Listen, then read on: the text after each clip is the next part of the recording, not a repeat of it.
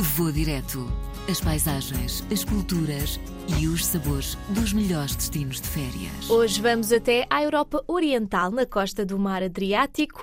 É a escolha do Daniel Pombeiro, de 28 anos, que trabalha com gestão de redes sociais e se assume como um apaixonado por fotografia. Considero que a Croácia foi a viagem que mais gostei de fazer até hoje muito pelo simples facto de não ter tido planeamento quase nenhum, e isso tornou tudo muito mais interessante. Eu até gosto de planear bem as viagens que faço, mas acho que quando é demasiado perde-se um bocado o sentimento mais de aventura e, e de descoberta de um sítio novo. Esta viagem aconteceu em agosto de 2019 e uma semana antes da viagem estava eu ainda sem saber onde ia gozar. Umas férias tinha marcadas do, do, meu trabalho. Então há um dia que vou tomar café com um amigo e na conversa descubro que eles estão na mesma situação que eu. Começámos a dizer países que gostássemos de ir dentro do, do nosso budget. Nesse mesmo dia à noite fui ter com ele, ainda sempre falando sobre o roteiro que íamos fazer. Abrimos o Airbnb e foi do género, bem, Vamos passar uma noite em cada cidade, ao longo da costa toda, e fazemos de norte a sul de carro. Uma viagem de cinco dias que teve que ser aproveitada ao máximo. O nosso voo de chegada foi para Zagreb, capital, mas que está bastante afastada da costa, muito para o interior do país.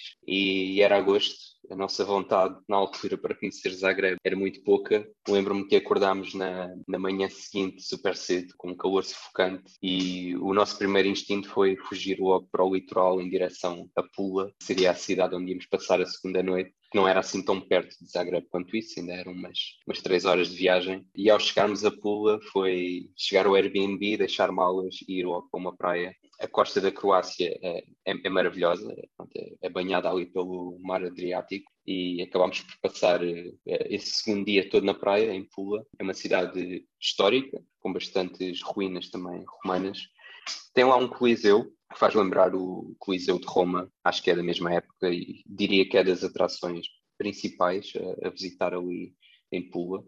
O segundo dia já, já, já foi para Zadar, ou seja, em direção a sul, começámos a perceber que uh, a Croácia, estas cidades juntas à costa, grande parte delas são, são muito antigas, muito históricas e todas elas têm a cidade antiga e a cidade nova. Esta cidade antiga acaba muitas das vezes para ser complicado levar cá uh, ou, ou, estacionar lá dentro. Tanto que nós acabávamos sempre por deixar o carro na cidade nova de Zadar e depois fazíamos o resto a pé para a cidade antiga, onde onde estava todos os pontos turísticos, restaurantes, eh, igrejas.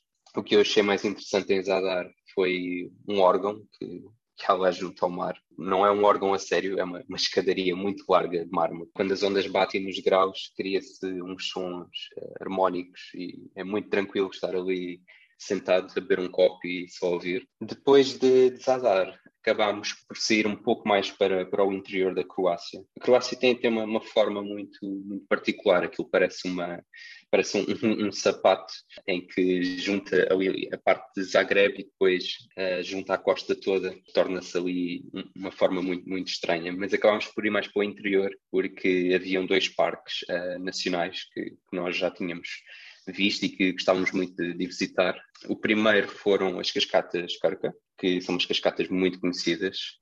Seguido de Zadar, acabámos por ir para, para uma cidade mais abaixo, que é Split. É a segunda maior cidade da Croácia e é também uma cidade que está junto à costa, também muito medieval, com bastantes ruínas romanas o nosso Airbnb em Split ficou dentro da muralha. E ao chegar ao Airbnb, lembro-me perfeitamente que quem nos recebe à porta é uma senhora já, já de muita idade, que nós presumimos que, que seria a dona.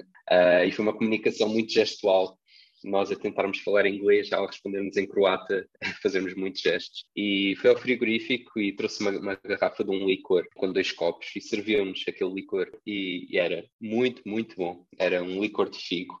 foi uma interação muito, muito engraçada porque foi tudo à base de gestos, bebemos um licor com ela e, e pronto, lá, lá nos deixou ali no, no, no nosso Airbnb. Split uh, é uma cidade muito, com, com bastante nightlife.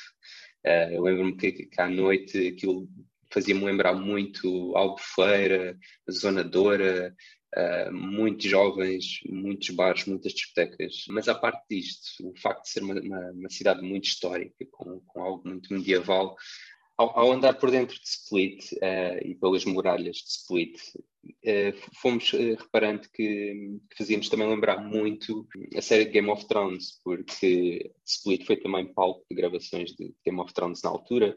Lembro-me até de entrarmos dentro de, de, alguns túneis lá por dentro de Split e repararmos que fazia-nos lembrar algumas cenas de Game of Thrones, inclusive uh, onde a Daenerys tinha os dragões, era algo que, que achávamos muita piada a seguir a Split, uh, a nossa última noite acabou por ser em Dubrovnik. Destas cidades todas por onde passámos, Dubrovnik foi de facto a nossa cidade preferida. Dubrovnik é das cidades mais antigas da Croácia, está junto à costa e, e ela está rodeada por uma muralha muito antiga e é uma, é zona também muito, muito histórica, com igrejas, muito medieval, e foi onde passámos o, nosso último dia e, e gostamos imenso. Daniel deixa-nos algumas sugestões para que a experiência seja ainda melhor. Uma das dicas que eu dou, as melhores, a melhor altura para visitar a Croácia acaba sempre por ser entre o mês de maio e setembro, sendo que se puderem evitar o mês de, de agosto e o mês de julho, uh, melhor, porque são meses onde está tudo muito lotado, há imensos turistas. Para visitarem as Cascatas Carca, vocês têm que apanhar um barco. Informem-se muito bem sobre os bilhetes, sobre os horários, porque não é simplesmente algo que, que se chega lá através do GPS e, e estão nas cascatas, não. Uh, têm primeiro que, que apanhar um barco, comprar bilhetes, há horários para chegar, para regressar. Uma outra dica,